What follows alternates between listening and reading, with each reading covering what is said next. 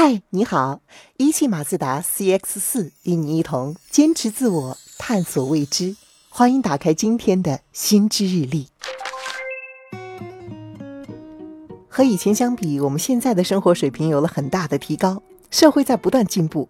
但是，为什么人们的幸福感却并没有随之提高呢？如果在街上随机采访一位路人，恐怕很少有人会坚定地说自己是幸福的，或者至少。比以前幸福。当然了，不止我们这样，世界各地的人都是如此。二零一五年，英国进行了一项调查，访问了中国、美国等十七个国家和地区的人，结果在其中的十五个国家和地区，有超过一半的人认为世界正在变坏。著名的心理学家史蒂芬·平克 （Steven Pinker） 也在一次演讲中提到。根据统计数据，在过去的几十年中，人类社会取得了积极的进步，但同时期的新闻报道却显得越来越悲观了。这是为什么呢？为什么生活水平提高的同时，我们并没有感到越来越幸福呢？哈佛大学的一项研究给出了一个解释，就是我们的感知存在着偏差。这个研究发现，人们对于一件事物的定义会随着环境的变化而改变。起初，人们对于每一件事物都有自己的判断标准，但是如果符合这一标准的事物数量减少，那么人们就会改变这个标准，将一些原本在标准之外的事物囊括进来。我们具体来说，比如说啊，现在给你三根香蕉，一根是青色的，一根是青黄相接的，还有一根已经完全变黄。这个时候，让你判断哪一根是成熟的香蕉，你可能会毫不犹豫地选择完全变黄的那根。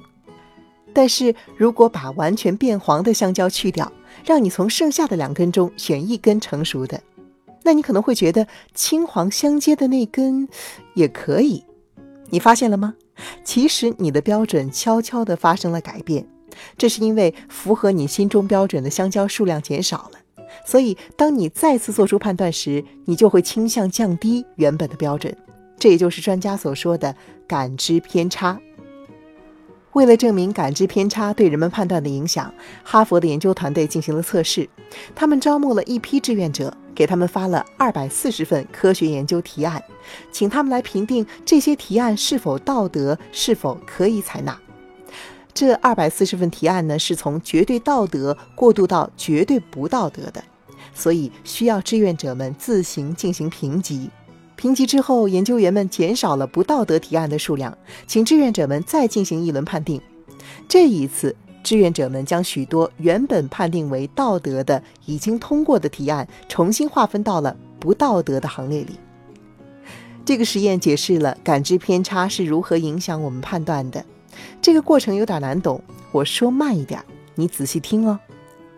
人们对符合定义的事物的数量抱有某种执念，而当外部事物发生变化时，人们就会调整自己的定义，从而维持了定义之内的事物的数量。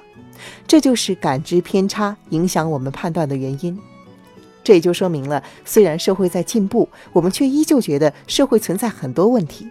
比如，就算贫穷、暴力等社会问题在减少，但是因为感知偏差的影响，我们又会将许多新的问题划归到贫穷、暴力等领域来，从而造成了一种社会问题一直没有得到解决的错觉。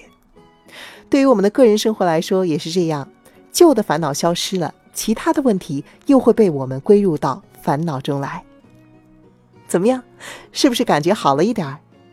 我们感到幸福指数并没有提升。有一部分原因就是因为这一种感知偏差。世界呀，其实并没有我们脑补的那么糟糕。不过话又说回来，不满是向上的车轮嘛。也许正是因为不断的提高标准，我们的生活才越来越好了。好，这就是今天心知日历要和你分享的内容。我是楚笑，祝你今天微笑开心。欢迎给我留言，明天见。